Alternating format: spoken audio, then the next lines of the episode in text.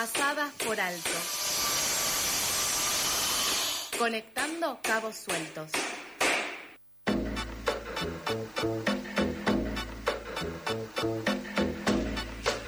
8 y 18 de la mañana de este martes con sabor a lunes, podríamos Ay, sí. Eh, no sé si a vos te contó tanto despertarte como a mí, pero para mí Muchísimo. fue muy difícil esta mañana. Eh, me había olvidado esto de que uno se levanta temprano y que después tiene que volver a hacer cosas. Como los fines de semana largos tienen un poco ese efecto. Eh, y ahora volvemos a este aire para hablar un poco de lo que nos sigue dejando las, los resultados del domingo 13 de agosto, en donde tuvimos las elecciones primarias abiertas y simultáneas.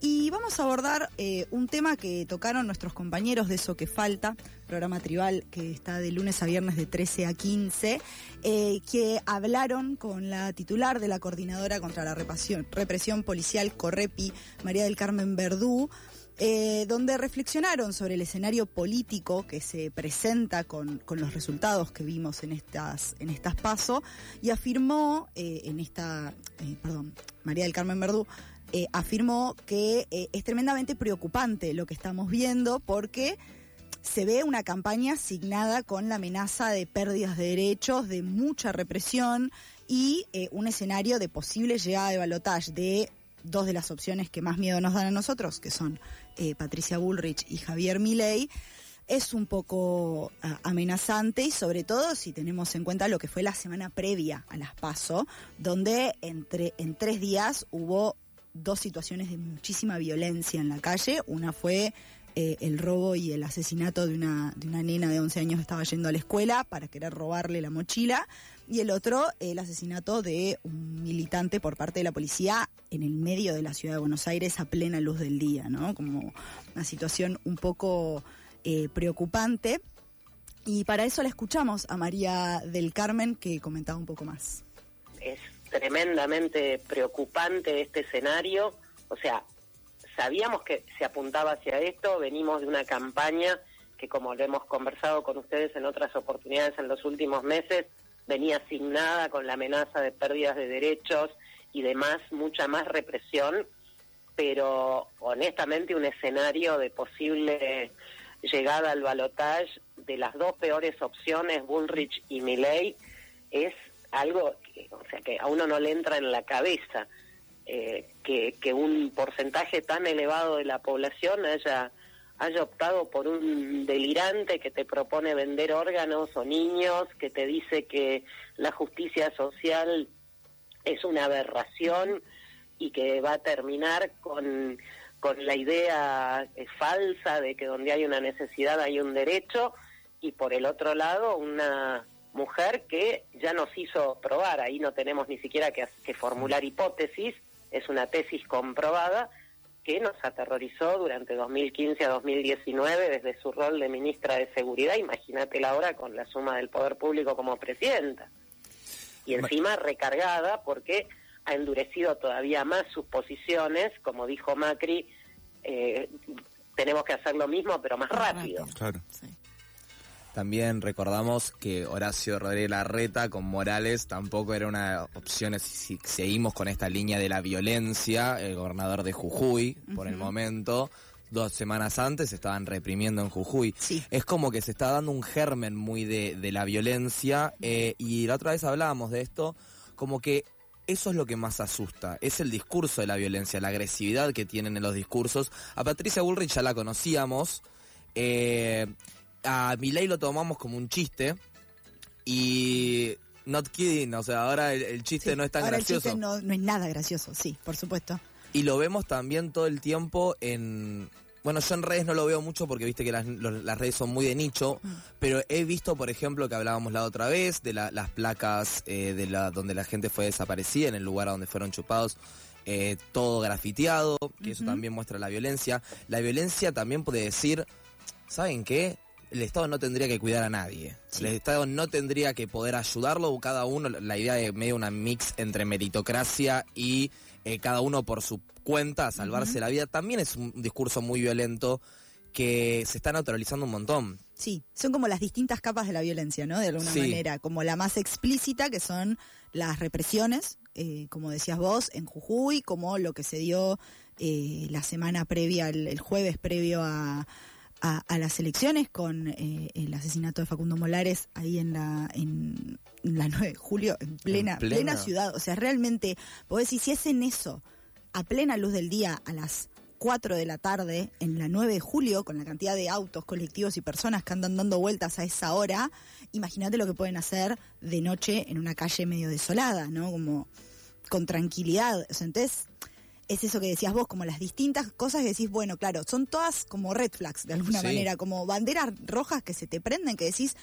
che, a esto vamos a ir, entonces, o sea, esto es lo, lo que tenemos eh, por delante. Y además estamos mirándolo en un, en un contexto de elecciones donde supuestamente cada uno se está cuidando el culo, como que todos quieren quedar bien parados.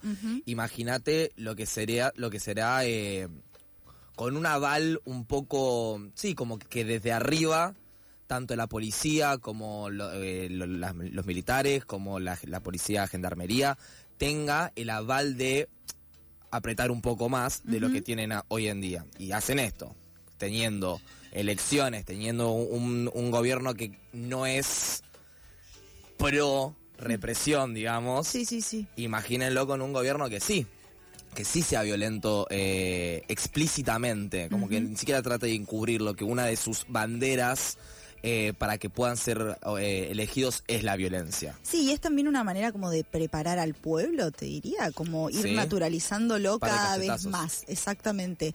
Eh, no recuerdo, ah, no, me, no me acuerdo acordar quién fue que lo decía esto, eh, pero lo, estaba- lo escuché en, en la radio, escuchando a alguien que sabe mucho más que yo de esto, Sí.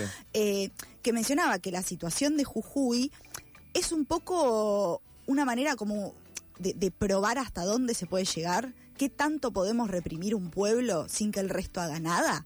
Porque por supuesto que se da una situación de violencia en Jujuy y los jujeños salen a la calle. Sí, Pero ¿y el resto de nosotros?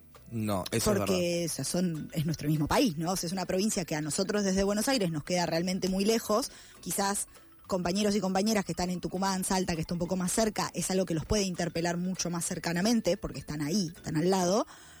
Pero no dejan de ser compatriotas de alguna manera. Y, y lo naturalizamos. O sea, fue noticia durante 15 días y la represión continuó. O sea, incluso tenemos al malón jujeño que está acá en tribunales en la ciudad de Buenos Aires y no pasa demasiado. No, eh, también siento que es algo muy de nuestra época. Sí. muy del celular, mucho de la historia 24 horas. Sí, Eh, sí. Yo hice mi parte, gente, subí la foto, le pegué un GIF y le puse una muy buena canción y ya hice mi parte. Eh, somos una generación que se ha corrido de la obligación, entre comillas, política y el salir a la calle. Eh, comparado con, con épocas anteriores, nuestro, nuestro salir a la calle está muy perdido, la, la gente ya no, no sale a marchar, o no sale en voz de, por ejemplo, una provincia. Sí, sí, sí. Eh, bueno, escuchamos eh, un poco más a María del Carmen Verdú, que habla un poco de, eh, bueno, de esta coyuntura que estamos mencionando nosotros y el rol que tiene una organización como Correpi ante lo que, ante lo que estamos viviendo. Esto explica, esto explica por qué cada vez son menos las causas judiciales que llegan a tener debate oral y público, porque aparecen sobreseimientos increíbles en el camino, eh, porque además crecen los números de muertes, tanto en lugares de detención como por gatillo fácil. No nos olvidemos, insisto con esto, de que en el caso de Bullrich no son hipótesis, es- son hechos ya probados. Bullrich es la única gestión de gobierno a nivel nacional en este país que legitimó a través de una norma, el- la famosa resolución 956 de 2018, el gatillo fácil, habilitando a las fuerzas de seguridad a disparar por la espalda contra personas desarmadas o que están huyendo, lo que llamábamos el protocolo Chocobar entre nosotros. Sí. Entonces, y esa sería la mejor de las opciones, porque mi ley está todavía más loco. Indudablemente tenemos que ver qué herramientas tenemos para tratar de evitar ese panorama en diciembre.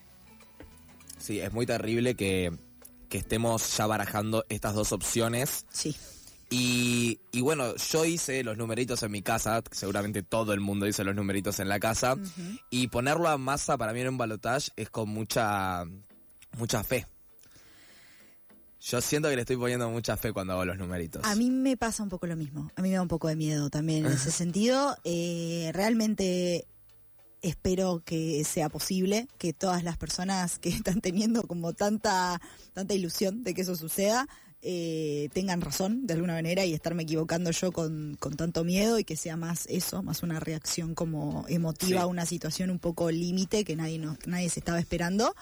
Eh, pero también hay que preguntarnos igual eh, qué tipo de política de seguridad va a establecer Sergio Massa. No es una, no es una pregunta liviana. Eh, en, ese sentido me gustaría por ahí tenerla a María del Carmen para preguntarle qué opinaría ella en ese sentido, pero también hay que pensar eh, cómo, hasta dónde se corre el sentido común de que está bien de qué tanto te puede pegar la policía, Sí. ¿entendés? O qué tanto accionar puede tener la policía. Yo realmente tengo la fe que siendo un gobierno de coalición, eh, las políticas sean similares a las que estamos acostumbrados eh, y no, no se exacerbe más la violencia eh, Total. institucional desde ese lugar, pero es como una como algo a, a ver qué sucede efectivamente. No hay ninguna duda, definitivamente, que el modelo de Patricia Bullrich ya lo conocemos, ya sabemos que da miedo, ya sabemos que nos gaseó y nos cagó a palos durante cuatro años, porque tenemos más de un ejemplo, y como mencionaba Carmen también en el, María del Carmen también en el audio, lo que se llamó la doctrina Chocobar, que era la habilitación a que las fuerzas de seguridad le disparen a una persona por la espalda. Sin saber si está armado, sin saber, eh, no sé, si se está escapando, o sea, porque, y además tenemos casos Sí. en donde eso sucedió. Eh, este año hablamos en algún momento de eh, del juicio por el jugador de fútbol de Barracas, que fue asesinado porque la policía pensó que se estaban escapando. Sí, también en intentar implementar las taser. Exactamente. O sea, sí. es como que es todo en, en ese camino. Hay que también detenerse un poco, siento que es un poco el laburo de cada uno, detenerse un poco y pensar, bueno, ¿estamos todos locos? O sea, ¿es- ¿estamos todos locos o hay algo acá que la gente, los partidos políticos no están viendo? Porque claramente no es la respuesta, pero hay algo acá que la gente, no yo por lo menos no estoy tomando en cuenta, no estoy viendo del parte de la persona que vota a Milei, que vota a Patricia Bullrich, que ve un modelo de Patricia Bullrich algo que va a ayudar a la Argentina. Yo no lo puedo ver, pero hay que entender que algo del otro lado está pasando Sí. y no es simplemente acá en Argentina a nivel nacional, también esto lo decía eh, Carmen, eh, esto hay que analizarlo también de un momento histórico, siento, un momento continental, mundial, porque también lo tuvieron a Bolsonaro, también estuvo Trump, eh, anteriormente nosotros tuvimos a Macri, que no fue lo que pensamos que iba a ser, pero fue, un- fue esa búsqueda. Eh, entonces hay que empezar a analizar a nivel mundial, a, a internet, a nivel latinoamericano, qué es lo que está pasando acá. Porque son demasiadas las coincidencias, son demasiadas las, las, los actos en pos de un gobierno capaz más represivo, de un gobierno más liberal, de un gobierno que descuida más la población.